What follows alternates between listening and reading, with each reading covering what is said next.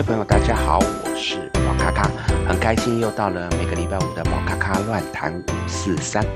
那么这个礼拜呢，我们要来跟大家聊什么呢？我们来聊一下将近这四十来年左右在，在呃我们的身心灵界很流行的叫做新时代运动，也就是所谓的 New Age。那这个呢，它是一个什么样的状况呢？因为，嗯、相信现在对于身心灵很有兴趣的朋友，都会去发现说，哎，好像在，尤其在二零零零年，呃之后，会有很多的一些新的法门，或者是一些新的一些技术出现，而在我们以前更传统的概念里面，啊、呃，一些宗教学啊。或者是一些呃，我们原本认知的东西，好像在现在都比较没有那么流行。就算这些被流行的一些宗教被拿出来的时候，似乎也会被冠上一些其他俗称的一个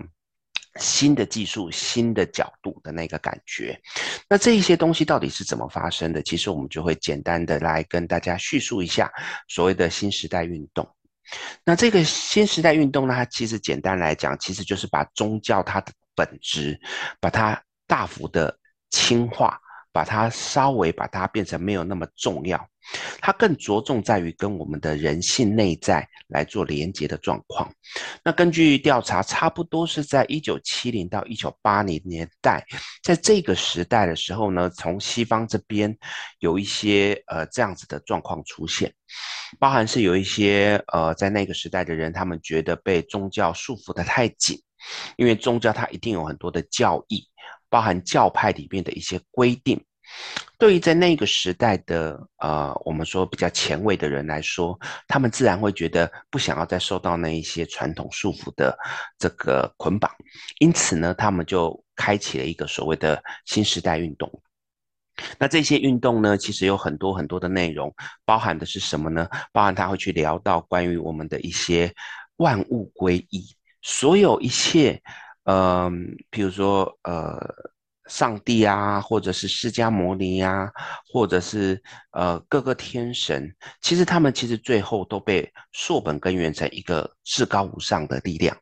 至高无上的这一个神秘学的能力。那从这个角度来讲，他们就会慢慢的把宗教的那个角色从我们的呃身边慢慢的离开，慢慢的把它拨开。再来呢，他。也会去强调，不只是只有神跟人的关系，人本身来讲也是有神性的。因为在以前比较传统的宗教里面，我们会认为啊、譬如说上帝，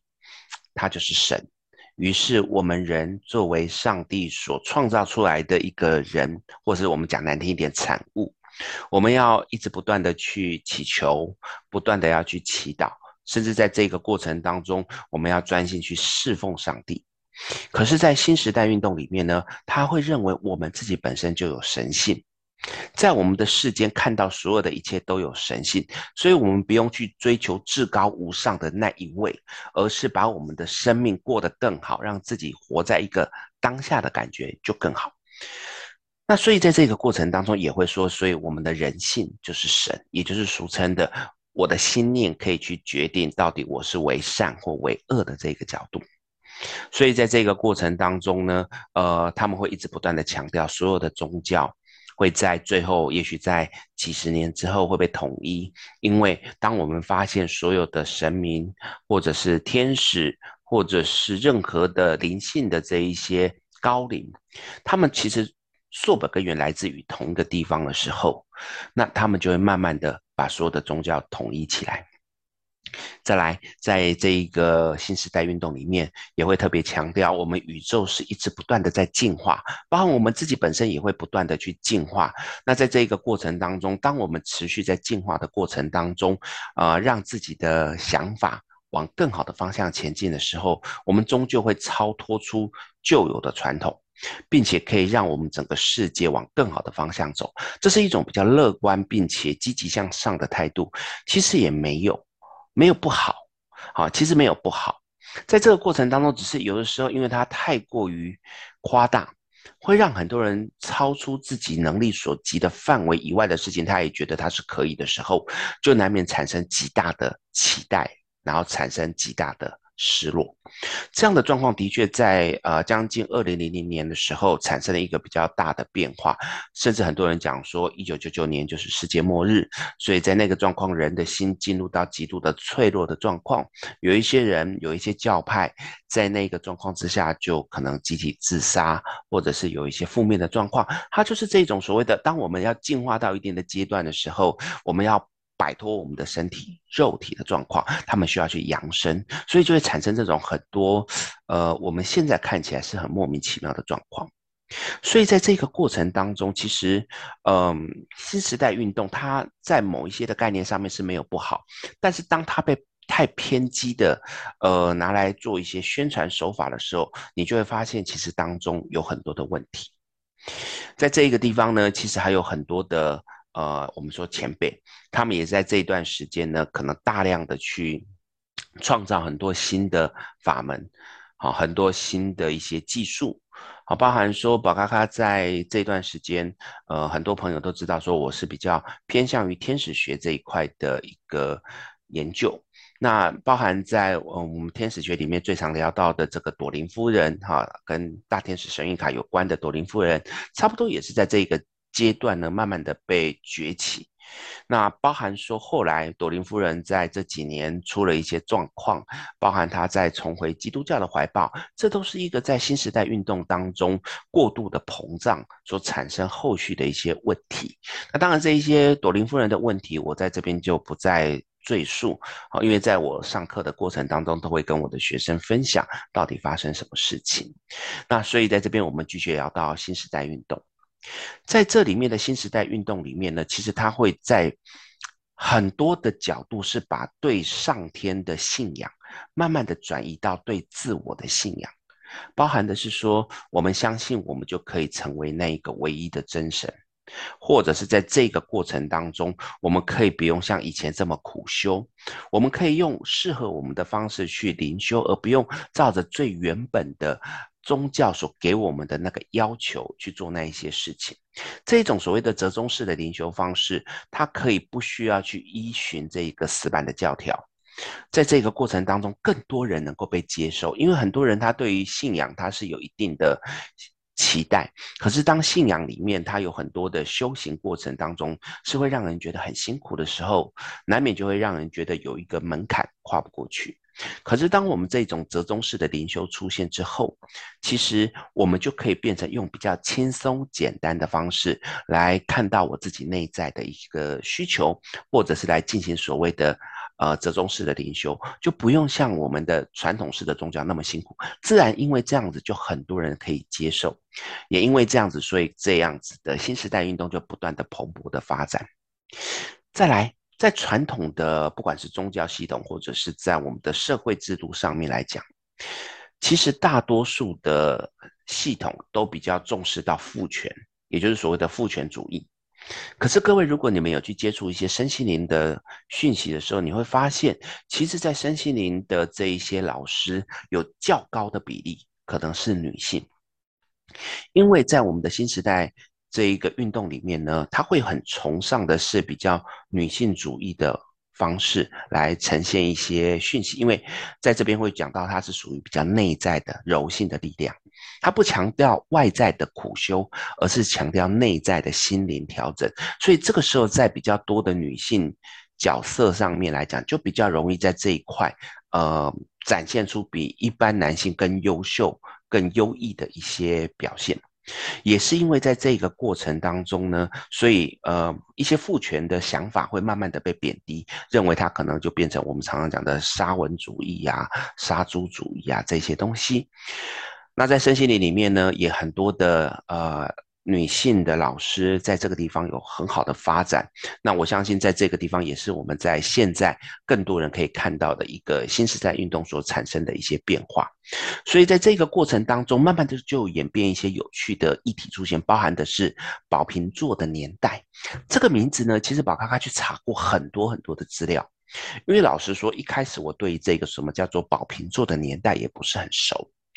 结果在查的过程当中，发现这一段的资料非常的混乱，因为有部分的老师他认为说，这一个所谓的宝瓶座年代，它可能是在一个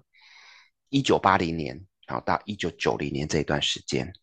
可是呢，有部分的老师到二零二一、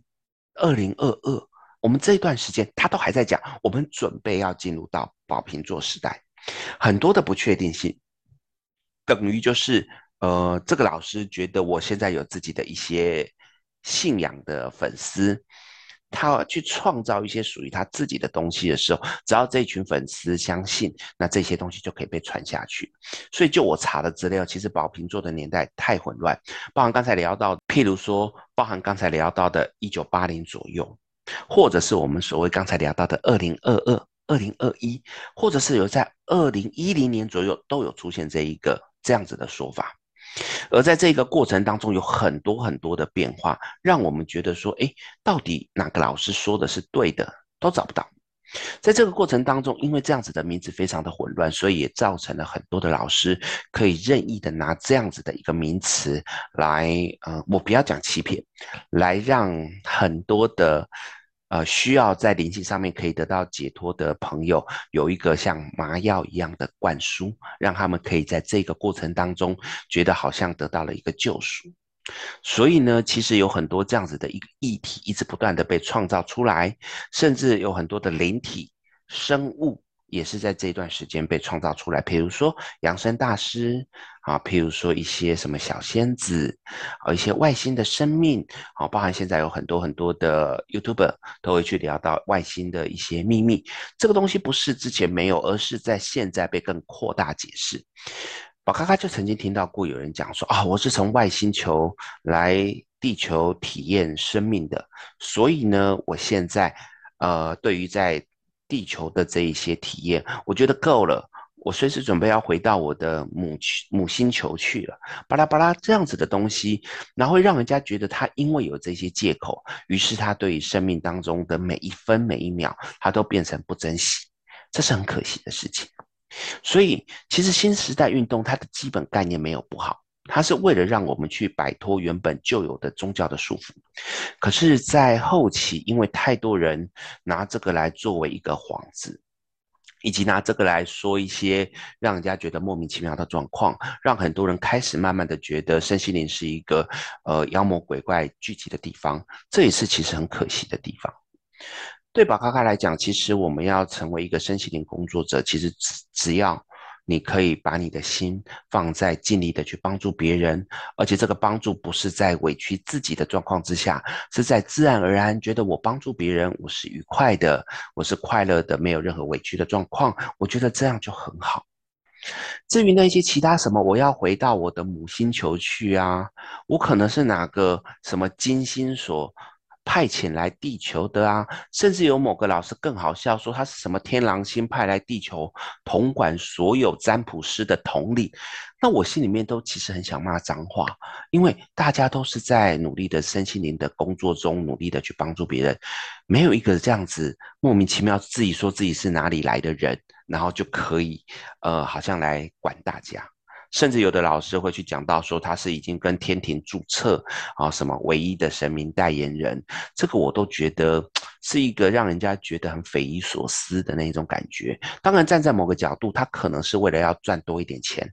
想要借由这种所谓的独特性、差异性去赚他所谓的这一些身心灵的钱。可是，其实站在宝咖咖的角度，我觉得这是很没有意义的。作为一个身心灵工作者，应该是好好的去帮助别人，而不是拿来做敛财。这也是当初新时代运动这一些先驱所不愿意看到的。我相信，在很多对于生活中有需要被帮忙的人，我们尽全力去帮他，就算不能够帮到完美，我们尽力的去做到我们可以做的，这样就够了。而至于这一些把自己放到一个呃冠冕堂皇，放到自己是一个多至高无上的什么仙师啊、尊师啊，或者是什么投胎转世啊，我真的觉得没有必要。所以这个也其实要奉劝很多身心灵工作者，我们就是尽我们当下的力量去做我们可以做的事情。把自己冠上某些多厉害的名号，好像其实意义不大。最重要的是，来到你的面前的朋友，到底能不能受你的帮助而得到更好的成长？所以呢，新时代运动开启了我们对于身心灵许多的呃很多的窗户，但也开启了很多前往地狱的大门。呃，在这边给所有的听众一些小小的建议，基本上。啊、不管你想要找哪一个老师，在跟他互动的过程当中，只要确定这个老师是可以给你帮忙的，然后而且在你的经济允许之下，可以为你带来改善人生生活的方式的，这就是好的。至于会不断的去催眠你，不断的会去要求你，甚至要你去加入某些的团体、某些的组织，然后来借取换取一些什么扬升啊，或者是去说明你可以因为这样子而得到更好的救赎的，我觉得大可不必。把自己放在一个活在当下的这个状况，我想这才是呃新时代运动里面最重要的一个概念，因为它本来就是希望我们摆脱旧有的束缚，不再被宗教所。钳制啊！结果你现在又被别的老师创造的那种虚幻的宗教所钳制，那干嘛有这个运动存在？这个就是我今天要跟大家分享的，希望大家可以去理解，也希望大家可以去了解，在身心灵工作者当中，还是有很多其实是不错的老师，而只有一些，呃，我不能讲几颗屎坏了一锅粥。可能已经有一大堆屎正在破坏我们的这个州当中。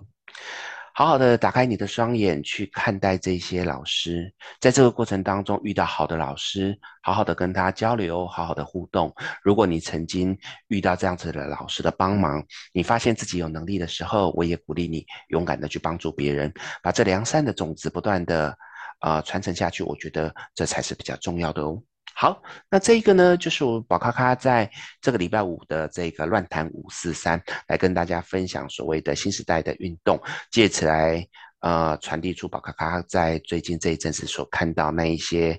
不好的老师所做的一些事情，